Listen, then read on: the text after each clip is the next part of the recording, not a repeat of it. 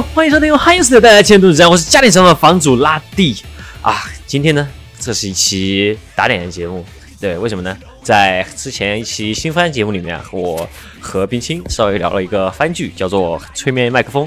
然后呢，当时我们对这个企划其实知道不多，然后我们说，哎，就没看懂，没看懂啊。然后就说，要不然叫啊，火龙电台动漫大师阿奎啊出来稍微解释一下。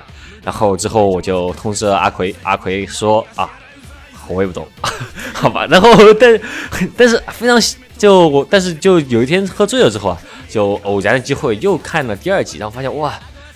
这个企划好像比我想象的有意思很多，然后结果连着看就看完了，然后我发现我操，这这个企划太帅了，然后就是耶耶，gang gang，马天狼 gang gang，呜呼，然后我就决定就找到了一位在我朋友圈里面，哎，露出了蛛丝马迹，好像是有一点懂催眠麦克风的人，然后我就问，哇，这个是一个老粉丝，然后所以说呢，今天呢我就请来了，呃。我的什么？我女儿的救命恩人，全朋友圈最懂麦克风、催眠麦克风的朋友 Andy 来介绍一下自己吧。Hello，大家好，我是 Andy。嗯，呃，就非常巧的，我跟拉蒂是在同一所美国学校上大学的，然后也是因为他女儿的情况，很意外的认识了。嗯，很神奇。顺便说，我女儿。我女儿是是我家猫啊，对对对，是是是超可爱的小猫咪。对对对对对啊，对，这可以聊一下，就是呃，Andy 就是他之前之前我们回回国的时候要带我家猫回国嘛，然后我家猫呢就是其实在那段时间其实我们是刚刚搬到加州，所以说在加州里面是没有任何医生认识我家猫的，然后所以说要搞很多证明啊这些其实比较麻烦，然后 Andy 当时。花了很多时间帮我，然后我就终于还是把我家女儿带回来了。哇，这个实在是太感谢了啊！非常感谢，非常感谢，也 g a n forever，也是有也是有缘分。哎，玛利亚奇她真的太可爱了。玛利亚奇是天使，我们不要再聊天使啊，我们来聊聊回催眠麦克风这个企划吧。好的，好的。嗯，其实很多人，其实这个月催眠麦克风是呃。他的那个动漫第一次出番剧嘛，然后其实这个作为这个整个之前我也没聊到，它是一个呃由 Evil Record Evil Night Record 这个唱片公司来做做的一个。呃，声优，嗯，rap 企划，然后呢，这个其实是个多媒体企划，除了现在出的这个番剧以外，之前什么漫画呀，然后什么舞台剧啊，这些其实都有了。然后其实从二零一七年就开始了一个企划，但是其实进入普通的这种 B 站大众视野吧，也是是从今年才开始的。然后我是没有开弹幕，其实好像大家对他的反响怎么样？呃，我我在看动画的时候，我有时候会开着弹幕，有时候会关掉。很就比较有趣的是，因为感觉大部分过来看催麦的动画的也还是原本企划的老粉嘛。我每每每一集我一开屏，然后那个弹幕就全部都是我准备好开始笑了。为为为什么是我准备好开始笑了？对，因为就是催眠麦克风的企划最开始的时候是以歌曲和那个 drama 就类似广播剧的形式来来开始的嘛，然后剧情也都是通过广播剧的形式来更新的。然后 drama 的广播剧的话呢，因为是没有画面来进行演绎的，都是由声优他们用声音来描述整个故事，用台词来描述这个故事的。然后有很多比较，因为大家也都知道，催眠麦克风的背景设定跟就是比较玄幻一些。然后在这种玄幻的背景设定下面呢，就只通过声优的声音演绎，就是给大家留了特别大的想象空间。然后在一开始这个动画决定要出的时候，就放出预告的时候，就就我们这些老粉也是又兴奋，但是又有点担心，因为不知道。这样子设定下的一个故事会被动画做成是一个什么效果？就大家也都是又兴奋又有点忐忑不安的。然后呃，实际上我个人觉得吧，这个动画整一个制作的效果比我预期中的好很多。然后但是可能也是很多老粉就是看动画的时候跟当年自己在听 drama 的时候想象出来的那个情景。差差的有点大，然后再加上有一些比较魔幻一点的情景，可能用动画做出来，呃，就是会让人觉得稍微有一些好笑的感觉。然后就是 对，所以就每次看动画，那个弹幕屏幕上面全部都是我准备好开始笑了。然后甚至我对，甚至动画刚出来才几集的时候，我又看到很多老粉都在微博上面说什么不行了，我看这边麦克风的动画，我看的我从头笑到尾，实在是太好笑了。不过不过对不过对不过感觉比较欣慰的是，因为很多，因为以前的话就是很多原作。呃，由由原作改编的一些动画作品，如果没有达到粉丝的心理预期的话，很多粉丝会有一些不太文明的行为，就是会直接骂人嘛。但是我感觉比较好的是，就是我目前还没看到有多少村民麦克风风的老粉就是会骂动画，就大家也都是抱着一种比较娱乐的心态去调侃和谈论的，就是就算对动画不满，也都是那种比较调侃的心态。对对对对，其其实其实这个动画片它本身好像制作不是特别有钱的样子，特别是最近几集。是的，他一第一一开始还有一些什么那种动效啊这些，然后到现在开始就已经是就是比较那种站站站桩输出的已经比较多了。发现其实做到七八集，一般的动画组也会比较缺钱嘛。对，对对，我感觉就是跟我预期，反正其实会比我预期的稍微好一点。嗯，不过其实我感我感觉一个让我觉得比较惊喜的话呢，就是他那个在动画中那些有 rap 的部分，动画组他们都没有敷衍了事，而是真的有作词组在重新作词，也没有用几乎没有用以前的旧词，也都是重新创创作的词，而且质量我我个人认为都还不错。嗯。那我们现在就回到这个企划本身吧，因为它本身企划不是一个动画企划，嗯，它是一个，这这概念很有趣，因为之前看什么 Love Life 啊，看什么邦邦啊这些，他们都是类似于这种偶像企划嘛，然后呢，或者说我们手游企划这些，但这个它好像企划本身的性质是啊声优 rap 企划，就非要把声优来 rap，对吧？然后你可以从这个企划本身。来介绍一下吗？嗯，对对对，确实，我感觉这个企划算是比较新颖的一个企划，就是它这个企划一开始它的主主体就是以声优说 rap 为这个噱头来宣传的，然后重点就是声优 rap，然后为每一个角色都配备了一个例会，然后再配上声优的声音和和。呃，声优说的 rap 来作为这个起点的，然后他们就主要一开始先是出了出了一个全员曲嘛，然后一个全员曲，然后让每一个角色都用 rap 在曲子里面进行了一点自我介绍，然后再陆陆续续出了每一个组的组曲和每一个角色个人的 solo，然后同时他们也也有用 drama 的。方式更新剧情，然后也是出了好几张 CD 这个样子，然后这整一个企划从二零一七年九月份就是这样开始的，然后也是因为这个企划在一两年内迅速的火起来了，然后他们再以这一个为原点，又陆续出了漫画呀，然后游戏啊，然后舞台剧啊，然后一直到今年的动画也是出了很多衍生的周边作品。就因为很多，我看很多其他作品都是以手游啊，或者说漫画或者动画为起点来进行创作的，而催眠麦克风它这整一个模式就是完全不一样，还是挺新颖的一个一个企划的。嗯，其实他一开始这个我稍微看了一下这个 Evil Line Record 这个这个唱片公司啊，然后我发现他们就是还还。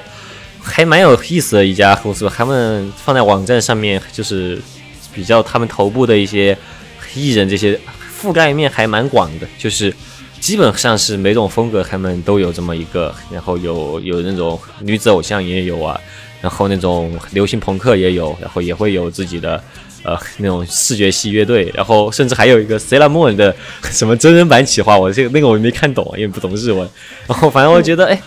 就还挺能整活的一个一个这么一个公司吧。呃，那其实说到这里的话，它比较有趣的一个点就是它整个这些人物例会出来了之后，它是需要故事去丰满的，但它并不是以一个说是有游戏或者说是这种啊叙事性比较强的这种媒介去丰满它，它反而是以了那种出专辑的方式。出就是每个队出一个专辑，然后通过专辑的歌曲，然后再把这个故事推进下来，对吧？然后他好像到后面是有一个什么，是有一个那个 It's Battle，就是要评一个评一个那个那个那个是吧？日本日本有嘻哈的那个第一名，对吧？对对对，他们他们有有有有那个 Rap Battle 来，就是作为那个比赛。嗯，哎，Battle 是一张专辑，这个是最搞笑的。嗯，对对对，两个队，就对对对，然后出一个专辑。对，我觉得这个也很有趣，因为他们 Rap Battle 比赛胜出的决定方式就是，呃，每一张每一首 Rap 它都是一个单独的一个碟嘛，然后那个碟里面有投票表，你要是喜欢哪个队，你去买了专辑之后，你就用专辑里的那张投票表来为他们投票。然后，然后怎么说呢？感觉这是还是还是蛮聪明的，因为因为这种的话，相当于是用人气的方式来进行投票嘛，也还是比较公平的一个决定方法。而且同时卖专辑，一个专辑对应对应一票这样的方式，也同时买很多对对对，真的，他们他们也很会 很会营销，我觉得 真的很聪明。但也就只有日本能做这种事儿了，就国内谁还会给你投写信的，给你寄过去投票？对对，就国内想投票的话就很麻烦，就还要从海外买专辑回来，然后还要寄回海外。对啊，然后或者说也可以让日本的朋友帮忙吧，但还是就是麻烦很多的。嗯，但但这个企划确实只是日日本比较能实现的一个企划，毕竟毕竟你看让让我寄个什么。让我寄个东西，我觉得我都嫌累。是啊，而日本好像不知道他们那边是不是像我们这样上门取件吧？那上门取件可能还好一点。嗯，那那我们稍微就回到这个企划本身的故事吧。其实这个企划本身的故事是我觉得，呃，我挺有好一开始有好感的这么呃一个起点吧。它的故事设定，呃，你可以先给大家讲一下这个故事设定。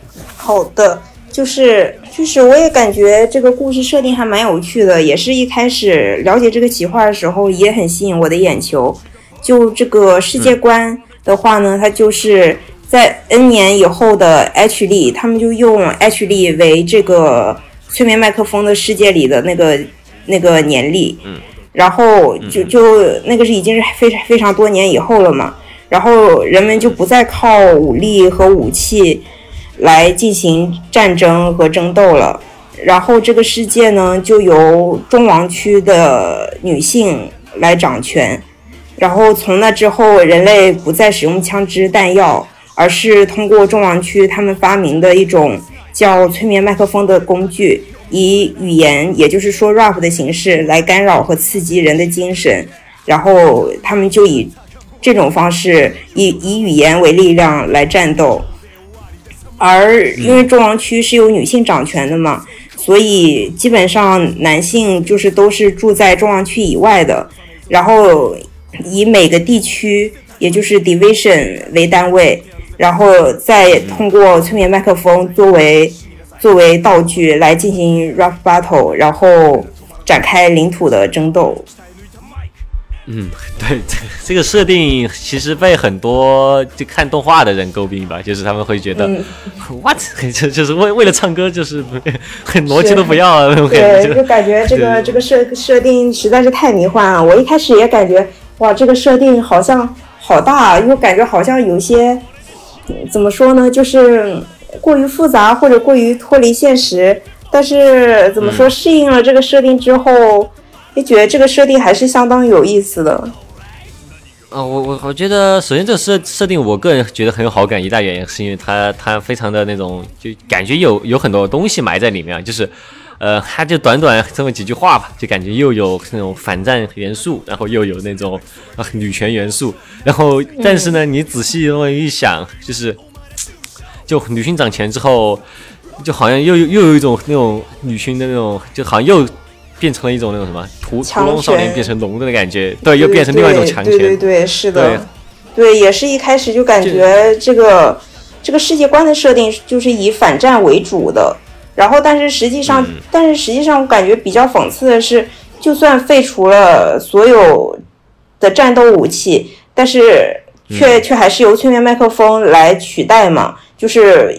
也就嗯也就相当于说，人们不再用物理攻击的方式来进行争斗了。但是这个争斗它并没有消失，而是换了一种方式继续存在着。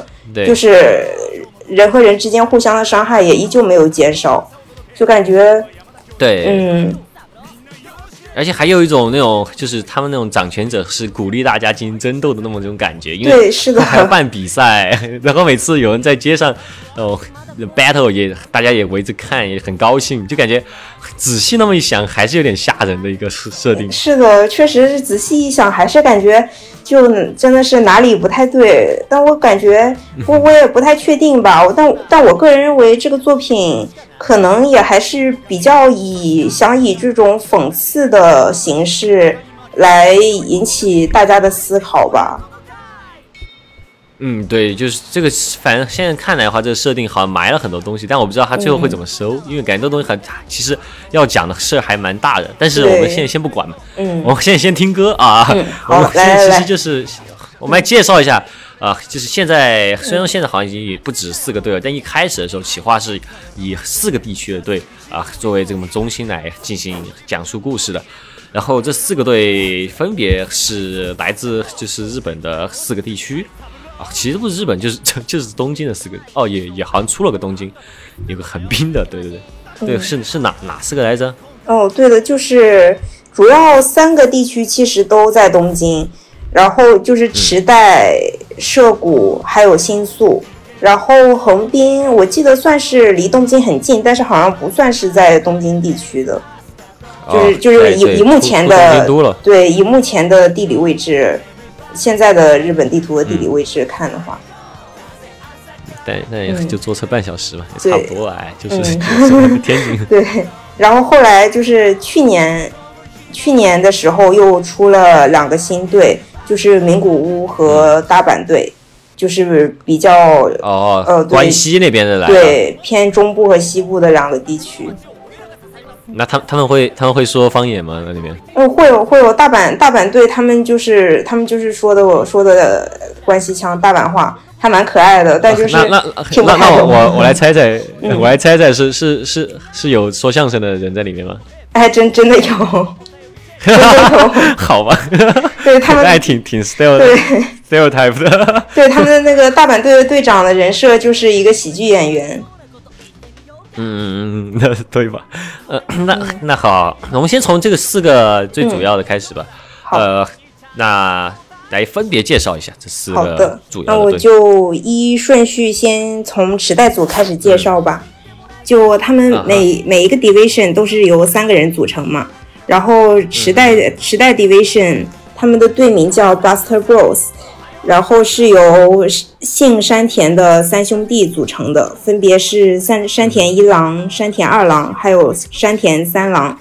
然后这三兄弟就对立徽上面比较明显的特征就都是短发，然后并且都是异色瞳，然后三个人每个人脸上都都有就是数量不同和位置不同的痣。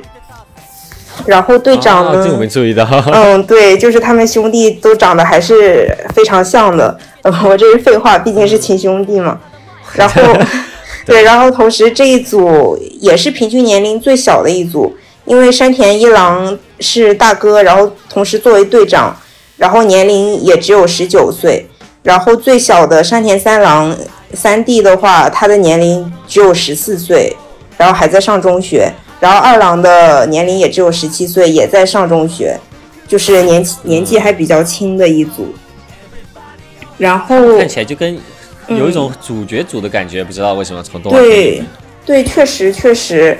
然后同时，山田一郎他的配音，他的声优是木村卯嘛，同时也是其中一个原因，也是因为木村卯这个声优。嗯呃，他的他的本身的 rap 水平就很高，然后这整个企划实际上也可以说是围绕着声优木村卯来才得以进行的，所以就是山田一郎的声优木村卯在企划中也是个相当重要的人。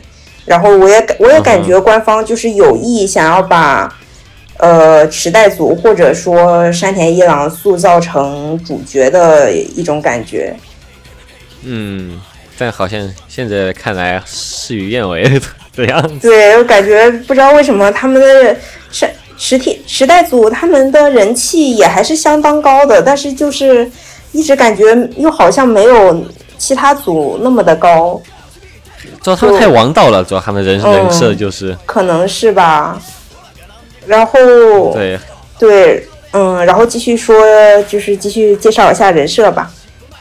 然后就是山田一郎作为大哥，他经营着一家万事屋。然后虽然他只有十九岁嘛，然后但是他也是一个相当成熟的大人了，并且非常会照顾弟弟。然后弟弟二郎和三郎都还是学生，然后有时候会帮大哥打一下工。然后大哥山田一郎呢，他是一个那种非常重情义的人，然后曾经是池袋地区非常有名的不良。然后喜欢二次元，然后但是他，他曾经他曾经是很有名的不良嘛，但是也是为了想要稳定下来，能好好怎么说呢？就是算是算是给兄弟三人都有一个比较稳定并且不那么危险的一个生活环境吧。然后他又开了这家山田万事屋，然后二郎对，然后二郎和三郎他们两个都非常的崇拜他。大哥大哥一郎，然后然后可惜二郎和三郎的关系却又并不是那么好，可以说是这两个弟弟是那种特别相爱相杀的关系。然后就是最开始听 drama 的时候，就就觉得这两个弟弟也还是非常可爱的，就他们同时同时都非常仰慕大哥，然后但是兄弟俩之间又会不停的争吵。然后，但是哎，有点有有点是，就有点像那个《三国演义》第一集那个，就是关羽说了一大堆，然后那个三那个二二哥就是说，俺也一样，就每次都是这样的一个。对对对对对对。第一第一个抓嘛，就是完全一样的感觉。对对对，就说兄弟三人的感觉，就是确实有一点这种这种即视感，就还挺有趣的。然后就，然后就虽然两个弟弟天天互相骂对方，老是吵架，但是，但是一在大哥面前都会表现出非常乖巧的样子，所以就也看得出来他们是真的，真的非常的喜欢这个大哥。然后，对，然后，然后之前就是刚刚也提过山山田一郎的声优木村卯，算是这个企划的核心人物嘛。然后木村卯，因为木村卯他自己。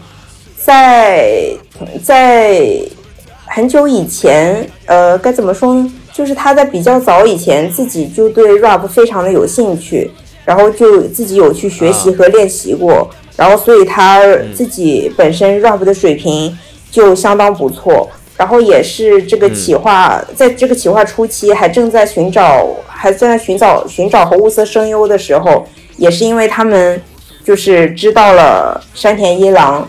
啊，不是，也就是，也就是他们知道了木村卯，然后把木村卯拉入了这个企划，然后这个企划才能得以顺利的进行下去的。然后你刚忘忘了提一点，就是木村卯其实大家比较熟悉他，木村卯其实就是胖虎。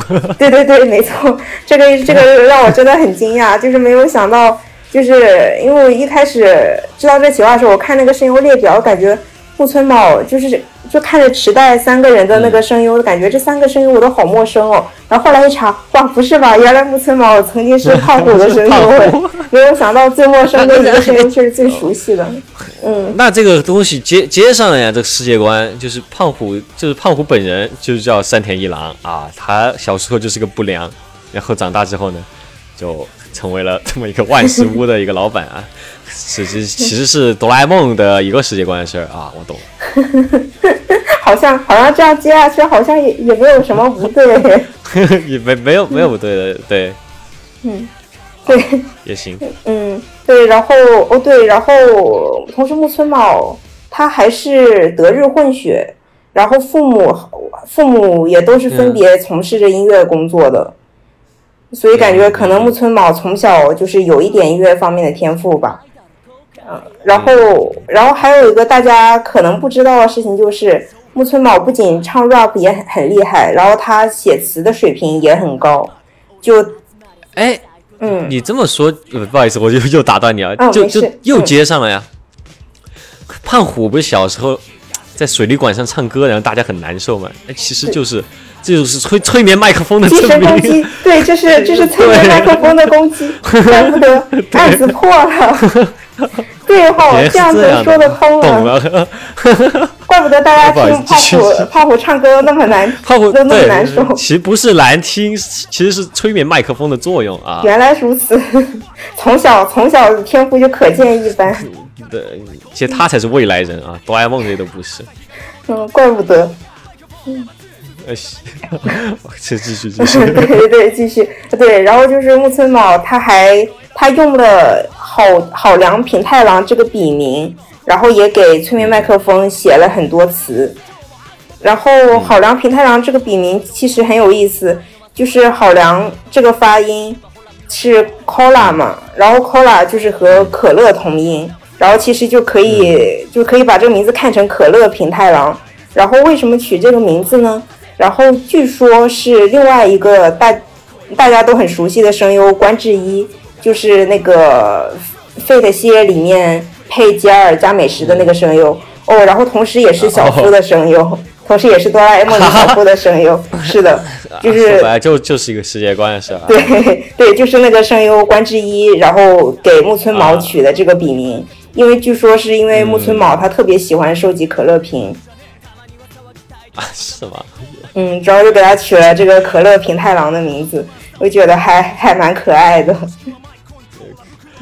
可以可以，其其实其实这整个这个这个队叫这个他们这个队叫什么？叫做那个 Buster Bros 对吧？然后对，他们给我的一个感觉就是特别 default 的一个组，就他不像之后我们会介绍那些组，就有很多花枝招展的东西，就他们很多东西都是那种非常那种。呃，就就是比较的那种王道吧，比如说他们就平时好像看他们没没干什么别的，就所谓是万事屋，好像主要就是做雷锋啊，然后 也没看他的那个呃二哥和三哥，就是他们出去上学什么的，反正他们就也就在万事屋里面待着啊，然后呃总总体来说吧，又叫那种 Buster Bro，Buster Bros 听起来就像一个非常。普通的一个组合的样子，所以说我我总的会感觉就是，啊，看得出来这是企划之初的一个组合，然后就不会觉得，啊，就是当时这种像后面那些其他组合那种盐味加的这么重，都是比较王道的一些设定。对，感觉我也感觉他们组怎么说呢？人物确实人设没有太多那种花里胡哨的东西。但我不知道会不会是因为就是没有太多花样，所以人气可能没有一些其他组那么高吧。但是，但怎么说呢？就他们的 rap 的水平，就他们的实力水平，我我怎么说？就感觉他们的人气没有那么的高，我觉得还是挺可惜的。嗯，对。OK，行，下一组。好，下一组横滨组 Matrix Crew。然后。嗯，这个这个组从名字名字听起来就就能知道是一个相当酷的一个队，然后对，然后他们的三个成员分别是作为呃黑黑社会的闭冠佐马克，然后作为警察的入间冲兔和作为前海军军官的独岛 Mason 李英。这个组这个组的三个人啊，有两个人我都要去百度一下名字怎么读的。那个冲兔和那个，对，其实理应是认认识是认识，但这个名字就巨长，中间还有一个 Mason，就他们这组一下名字就炫酷很多，不像他们是一二三郎，对，山田一郎、二郎、三郎。然后从对从他们组开始，后面好后面人的角色名字好多都有点不太会读了，就。但还是非常的跟这个地区有关吧？你看，一说到横滨，马上就是有就果然就有个黑社会，对，是的，是的，就感觉有这种真的和地区特色，对对对，是的。然后呢，对，然后他们队长佐马克就是对，就是一个黑社会嘛。然后性格非常的暴躁张扬，然后他他也是个个性比较鲜明的人。怎么说呢？就是那种他真的就是脾气也很差，特别容易生气，然后也很容易跟别人发生冲突。然后，但是同时他也是一个很重情义，并且有很充满侠义的一个人。然后，然后同时，嗯，对，然后同时他还有一个妹妹，然后也非常宠爱那个妹妹。然后宠兔呢，他是一个警察。不过你看看这个队的组合，毕竟就就也能知道，跟黑帮混在一起的警察肯定不可能是什么那种特别特别清廉正直的警察嘛。然后也确实，宠兔他是一个那种黑白两道都沾的，然后也是很多坏事都会做的一个警察。然后但但是大家就是大家粉丝粉丝都说。虽然虽然兔兔警官暴行贿赂、敲诈勒索什么都做，但我们都知道他是一个人民好警察。行吧。对，不过确实虽然可以吧。对，不过对，虽然确实确实宠兔他作为一个警察是有很多污点的，然后但是即使是这样子，他还是其实有保持着他当年当警察的初心，因为他他做出做警察最大的理想就是。就是想为了想缉毒，他他又是他对毒品特别的反感，对他的梦想就是要将一切毒品都消灭。然后他虽然一边做着一些不太好的事情，但是他同时对于缉毒方面的调查，他也是从来没有停止过的。嗯。然后最后一个李英呢，他是一名前海军，然后是是设定上面是日美混血。然后曾经的阶级是一等中士，李英他性格沉稳，然后非常注重和遵守规则，然后他身上也看得出来，他身上能保，他身上还保持着很多曾经当军人时的习惯，就是有点一根筋和一板一眼的感觉吧。然后，但是同时他也是个非常严于律己的人，他是为了不让自己放松当年作为。军人时候的那种紧绷的神经，然后他又他平时的生活就是住在那种森林里面，就是过着像荒野求生一样的生活。然后他，然后他最大的爱好是料理，然后他厨艺非常好，但是食他用的食材呢就都比较一言难尽了，因为他住在森林里嘛。然后他基本也就是能抓到什么就吃什么，但是那种在。比较靠近城市的森林里，肯定不太可能就是能抓到什么大型猎物啦，什么猪啊、鹿啊之类的。所以它基本上能抓到都是什么乌鸦啊、老鼠啊、蜘蛛啊，各种 各种昆虫啊那种的。然后让人想起家里抓得到这些东西。是啊，所以他是家 家里带的啊。对，所以就就就就就感觉很奇妙。虽然它厨艺非常好，但是这个食材都让人感觉。就是真的，就是这 厨艺再好都不是很想吃，然后但是他又特别热衷于请别人吃自己做的饭，然后 这也是 比较搞笑的是，因为他后来他们加入组合之后，跟就三个人之间的关系也变得越来越好嘛，然后他也经常就是会邀请佐马克和虫兔请吃他做的饭，然后佐马克和虫兔知道他的食材之后。每次都是那种一脸黑线，根本就不想吃，特别的抗拒。然后，但是他们又不想让李英就是失落，然后又还是会强忍着吃下去。他们说不定之后这企划继续往后走啊，可以学那个 Fate 那边搞一个啊新企划啊，专门就是讲李英家的饭啊，就专门讲他做饭的。感觉 就是感觉大，感觉，但是如果食材摇曳露营那种。会掉粉的吧？对，哎，不提倡了，不提倡，还是吃点正常的哎。对，如果换点正常的食材的话，应该收视率还会不错。嗯，可以，可以，就是哦，对，嗯，哦，对了，嗯，然后还有就是，呃，他们三人的声优比较比较重点的是佐马克的声优是前沼健太郎，嗯，然后也是就是。对他是一个比较有名的声优嘛，然后也出演过很多有名的角色，所以应该很多人都知道。就他，嗯，哎呀，我不太，哎呀，不太记得了。但是他他他就他就有出演过《偶像梦幻祭》里面一个角色的声优，然后但我不太记得那个那个角色的名字了，因为我因为因为我没有玩那个游戏，然后就是没有，对 对，然后但是就是我就还挺佩服千岛健太郎的声优功底的，因为他真的就是真的就是声优都是怪物，无论是那种正太音，还是像佐马克这种感觉比较狠的那种黑社会的角色，感觉他都能演绎出来。嗯。嗯，哦，然后还有对对，然后还有个比较有趣的事情，就是三个声优之间的事情，嗯就是因为因为李英的这个黑暗料理的设定嘛，然后就曾经做过蜘做过蜘蛛为料理嘛，然后这个这三个声优他们曾经有一次在私下呃私下聚一聚的时候，他们就发现有那种做专门做蜘蛛的料理的店，啊，然后他们对，然后三个声优对三个声优他们就好奇，他们就一起去了，然后结果，然后就是其中两个人就是都抱着那种很好奇尝鲜的那种心态，都吃了蜘蛛，然后另外，然后宠兔的那个声优。宠兔的那个声优，他一边嚼着蜘蛛腿，他一边哭了出来。这么难吃的吗？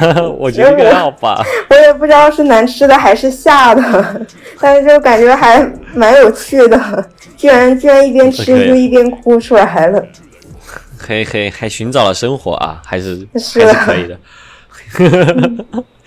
行，那接下来继续继续是下一组。然后下一组涉谷组 Flame Posse，然后、嗯呃，然后稍微提一下，Flame Posse 是我自己最喜欢的一个队。嗯然后这个队的三个人分别是队长一村乱树，然后一村乱树的职业是服装设计师，然后是作为作家的梦野幻太郎，还有作为呃赌博家，但其实上是流浪汉的有西川地童。这个名字已经起的越来越复杂了啊，已对经不像是普通人的名字。是的，名字真的越来越复杂了。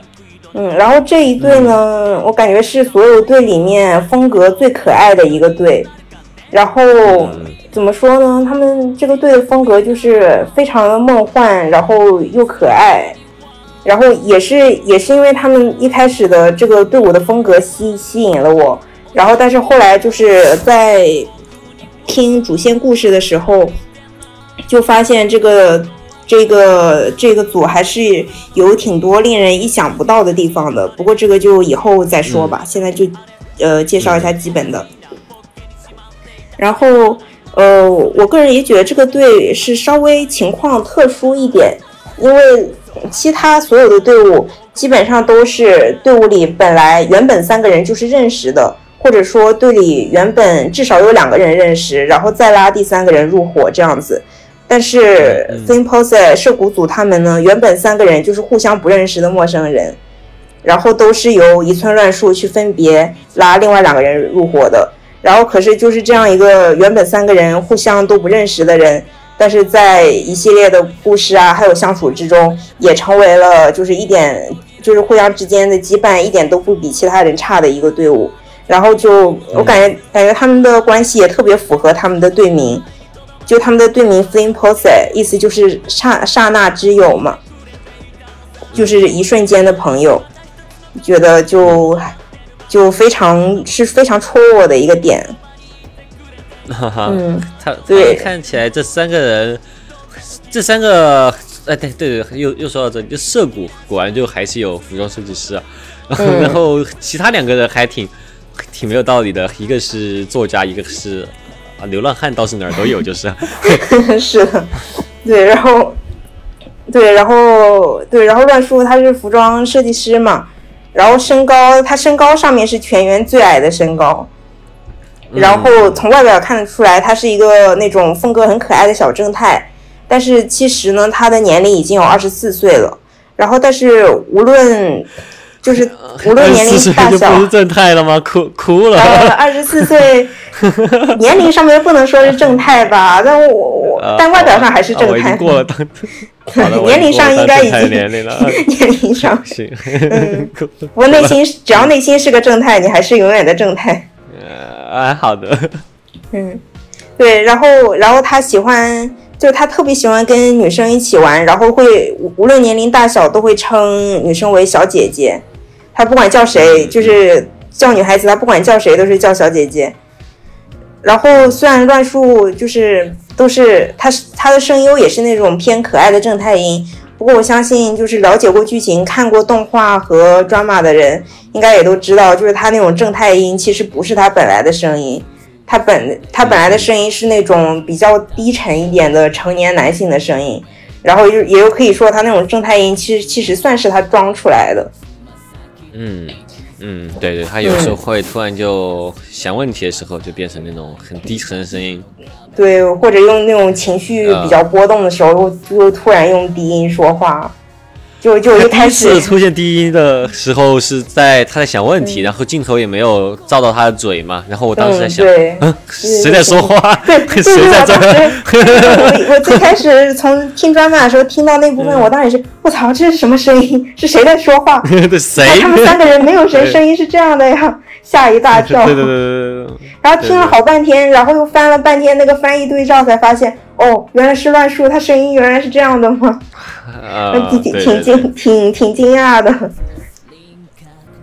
对，然后然后嗯，对，然后继续，然后就是梦野幻太郎，他是很著名的作家，擅长编故事，然后爱好编故事，呃，也不是编故事，他爱好算是骗人，他喜欢喜欢编故事来骗人。然后他的口头禅呢，就是经常说完话之后会加一句，都是骗人的，都是骗你的。然后是真的是非常爱好说谎的一个人。然后，嗯，但同时因为他是作家嘛，就是写故事的能力真的非常强，经常能把谎言说的跟真的一样，所以经常会分不清他其实哪句话在说谎，哪句话是真的。嗯，然后，然后，然后，梦野花太郎他的 solo 曲是对于自己的身世做了一个介绍。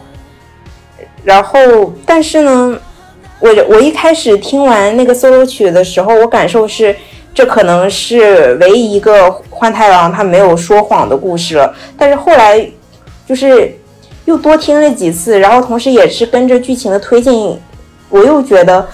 我又好像分不太清他这首歌到底有没有说谎了，感觉也是那种谜语人，对那种三分真七分假，真真假都掺着，就让人分不清的感觉吧。然后他可塑性还挺强的这种人，对，是的，是的，嗯。然后有西川地统，他其实是一个赌博家了，他是一个赌博的狂热爱好者，但是因为他赌技实在是太差，经常把自己赌的分文。分文不剩，倾家荡产，然后连地方都没有睡，天天睡公园，所以很多很多人就是那不就是个街友？对啊，所以就所以就很多粉丝其实的都会说他是个流浪汉，好可怜哦。他队里也不给他分点地儿住吗？呃，其其实有了，就就是因为他没地方住嘛，然后乱树就收留他了，然后但是但是地桶他也是个那种。就是也不知道该说他是不是学不到教训呢，还是说他就是特别的喜欢赌博，就是太爱赌博了。所以无论他究竟输多少钱，无论过得多么惨，我觉得他是这辈子都不会放弃赌博的。然后就算没有钱了，就没有钱了，他也会想想尽办法去借钱啊什么的来赌。然后就他两个队友乱树和幻太郎就也经常被他借钱。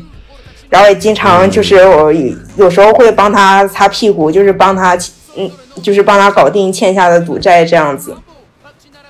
可以可以，这两个一个设计师，一个作家，都还是比较有钱的两个人，觉得。对，是的，幸好幸好两个队友都还是比较有钱的。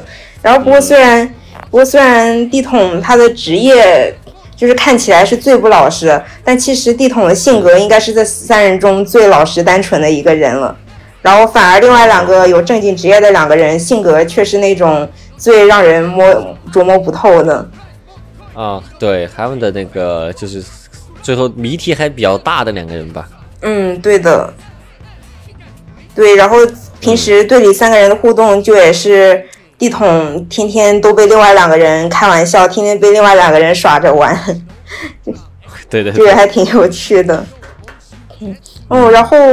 然后就我想稍微提一下的是，哦对，然后这个队的三个声优，呃，乱树的声优白井优介，还有幻太郎的声优吉藤壮马，两个都是资格比较老的有名的声优了。然后反而地统的声优野金山红信红是一个完全的新人声优。然后，但是让我比较惊讶，对，但让我很惊讶的是，我之前看他们的那个因为催眠麦克风，他们有出过现场的 live 嘛。然后我之前看 live 的时候，我被地桶声优，我我被我被声优野金山的实力真的震撼到了。他他真的就是像一个人形 CD 机一样，就现场现场的 rap 特别的稳，就很难想象他真的就是一个完全的新声优。而且催眠麦克风也是他的出道作品。嗯哦，那还是比较牛逼的。对，就感觉还挺惊艳的。然后就这个声优，然后然后野金山他又说，因为他的出道作品是催眠麦克风嘛，当时这个企划来找他的时候，他就迟疑了一下，就是声优说 rap，然后但是没有想到他他说 rap 的还挺有天赋的。然后但因为他的出道作品就是一个这样的一个 rap 企划，搞得他很长一段时间都还以为。说 rap 是声优的必备技能，只要是声优就一定会说 rap。哎，谁说不是呢？啊，我感觉声优啥都得会。是的，真的，现在声优真的会的技能越来越多。要跳舞，要弹琴，要说 rap 啊，以后以后也会有可能有什么声优。什么自由搏击企划，就真的得打一下，也是有可能的。嗯，也不是没可能。现在声优真的是好万能，真的声优都是怪物。对对对对对，OK。然后接下来就剩最后一组是我最喜欢的一组。对，终于轮到了新宿组麻天狼。哦，然后是我最喜欢的一组了，就他们整个组的调子就很。不一样，我感觉，对他们，我感觉他们这一组是风格风格上面最严肃和神秘的一组。嗯，对对对，然后嗯就整个气质，对，然后整个气质都非常的成熟。嗯，然后队里的队伍里的三个人分别是队长作为医生的神宫寺纪雷，然后作为牛郎的伊藏染一二三。和作为社畜的观音版独步，这个风格也很新速。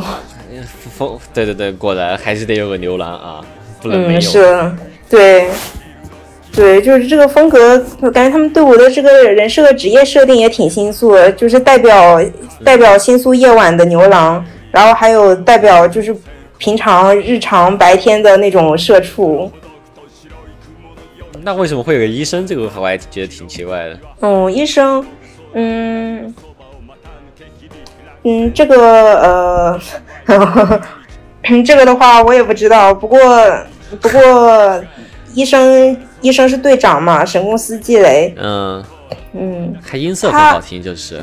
对，是的，他的声优是素水奖，大家应该都很熟悉了。素水奖。是那个曾经配过《死神》里面的蓝染，他他已经他多大岁数了？我感觉他已经六十多了。在在在这这里面，好感觉好像他是最年纪最大的，对吧？对，整个企划里面，季磊医生的声优素水奖应该是年龄最大的，已经今年应应该已经是超过六十岁了。那还挺厉害的，出来说 rap。对，是的，真的挺厉害的。然后我之前看他们 live 的时候，就感觉感觉素水老师好累啊。是是是是是，哎，没办法，声优嘛。这但真的很厉害，嗯，对。然后然后医生季雷医生的设定呢，就是一个一个医术非常高超，并且呃非常受人尊敬的一个医生，因为因为他非常的有那种。怎么说呢？感觉他，我个人感觉他就像是，像是神明或者佛祖一样的那种感觉，就是德高望重，然后以慈悲为怀。呃，也没有什么感觉，他好像也没有什么自己特别，就感觉其他人好像都有个什么自为自己有些什么私欲这些感觉，他好像没什么特别自己想做的事的样子，好像就是。对。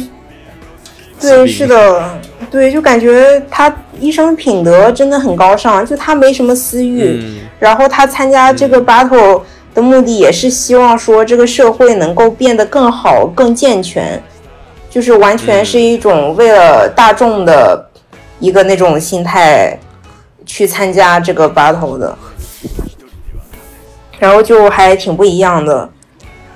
然后，然后，然后，呃，新宿组不是那个第一期的那个 Rock Battle 拿了总冠军吗？然后虽然说，虽然说我最喜欢的组是涉谷组吧，但是我其实我是觉得，可能就是以真正的那个故事背景设定来看的话，我觉得新宿组是最适合夺冠的。嗯，他们确实是，哎他们的曲子都会是比较硬的感觉吧，然后也会比较的，呃，就是暗一点这种编曲啊，这些就会感觉是的，就感觉很对，很酷。呀。对，很有气势，就真的像那种在城市中夜行的一匹狼一样，就非常有那种气势。对，对对对对，嗯，对。然后他们队里，对，然后他们队另外两个人，嗯，牛郎，对他们另外两个人设定还蛮有趣的，就一二三和独步分别是牛郎和社畜嘛，然后同时他们两个也是从小到大一起长大的青梅竹马。就关系特别好，然后现现在同时也是室友，一直住在一起。然后一二三，对一二三，其实我一开始感觉这个名字很奇怪，然后但是发现就是一二三这个名字在日文里面里的读法特别的好听，就就读作 hifumi，就还是对，就读音还是对读音还是挺好听的，就不是一一三，而是 hifumi，就还是挺好听的一个名字。嗯，然后他当初当牛郎的原因是因为他有恐女症，然后他想通过当牛郎多跟女性接触来克服这个自己这个恐女症，但是呢，因为他的恐恐女症，他对女性的恐惧又太深了，结果导致他现在变得有点怎么说呢？人格分裂，就不是真正意义上的人格分裂，但是就有点人格分裂那种感觉，就是当他一穿上他。当牛郎时的那个西装的时候，他就会立刻变成那种非常从容淡定的那种那种万人迷的牛郎模式工作模式。然后，但是他一脱下西装，又变回了他原本自己本来的那种大大咧咧啊，然后有点少一根筋一样的那种比较天真可爱的性格。然后呢，但是当他当他没有穿西装面对女性的时候，就会。立刻尖叫着躲起来，就特别的害怕，就是又变成了另外另外一种性格。有说他为什么会恐女吗？呃，有提过一点，好像，但是就是剧情还没有确切的说明，但是提提到过说是是因为他高中时期的一个女性同学的关系，好像是被那个女性同学做了什么很过分的事情，然后才哦，对，才患上了恐女症。嗯嗯，行，这还是也得后来可能会交代吧。对，应该应该应该之后就能交代了，目前还没交代太多。嗯，然后观音版，嗯，然后接下来观音版独步，嗯，是一个社畜，我感觉 应该很多人都对他很有共鸣。是的，对，是的，就真的每天。每天晚睡早起，熬夜加班，永远都做不完的工作，就压力特别大。嗯嗯。然后，对，然后搞，然后呢，就我就感觉也应该也是因为工作压力吧，就把独步的性格搞得有点分裂了。就一边呢，就是他作为社畜的那种卑微又很压抑的性格，就天天把对不起挂在口口边，就整天就是跟别人道歉，然后经常会觉得很多事情都是自己的错，然后也。然后，然后独步也挺惨的，也可能是因为性格太压抑了吧，就很容易倒霉，就经常发生一些很倒霉的事情。对，然后同时，我我嗯，我觉得他就有一点像那种有白天上班那种独立音乐人，就他虽然都已经是麻天狼的成员了，然后呃，就就跟贝斯手一样啊，就反正大家好像也没看到他，然后他自己也不觉得自己多强，然后上班还是该怎么样怎么样，然后就觉得啊。就有一种啊，就是就喜欢这种 underdog 这种感觉吧。嗯，是的，是的。然后，但是同时又感觉怎么说？对，嗯，你一说真的，确实感觉有点像那种乐队里的贝斯手的感觉，就是平时大家不太会注意到，但是却又是不可或缺的。而且你一旦注意到他了，真的就是会非常的喜欢他。嗯，对对对。对，然后也同时因为因为当社畜的关系，就是把他性格搞得特别压抑嘛，所以有时候经常他的那种压抑和那种另外一面的情绪会在 rap rap 的时候爆发出来，就他的他的 rap 还是相当有爆发力的。然后我感觉独步的 rap 都特别的帅。嗯，对，他的 rap 就是有一种那种，嗯，怎么说呢，就是那种充满了很上攻击性。就就就有点后摇的感觉，就很伤很伤很伤、嗯啊，然后一下就突然就爆发起来那种感觉，就觉得哦，社畜的嘶没劲儿吼。对对对对对对，而而且还还带点那种卡卡痰的那种声音，就会觉得哇，这这个可以，这个可以。嗯是的，这个真的很厉害。嗯嗯是的，好，那四个队就基本都介绍完毕了。那另外两个队就留到下一次再介绍吧。行，那我们这期差不多就是介绍一下这整个企划的这四个比较重要的队伍吧。嗯然后，呃，就是接下一期呢，我们可以从介绍一下就后续啊发展的一些队伍和这整个企划的呃一些故故事情节吧。就是因为，嗯，然后如果说有观众朋友听到这期之后，呃，对这个企划很感兴趣，可以自己先去呃听这些歌，或者说看这些动画片和漫画这些。然后下期可能就涉及到剧透会比较多，然后、呃其实没什么好剧透，我们刚好已经说漏嘴了，对吧？嗯 马天南 已经已经获胜了。呃，行，那那那那我那我们这期大概就先先讲到这儿，然后下期我们会继续继续这个企划。那今天节目是这样的，观众朋友们，拜拜。好的，大家拜拜，一定要来听歌哦。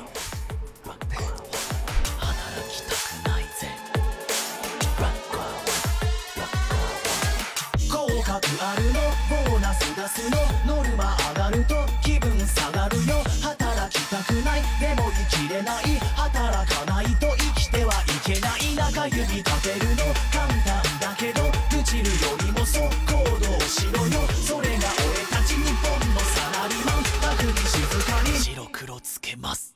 黒か白の社会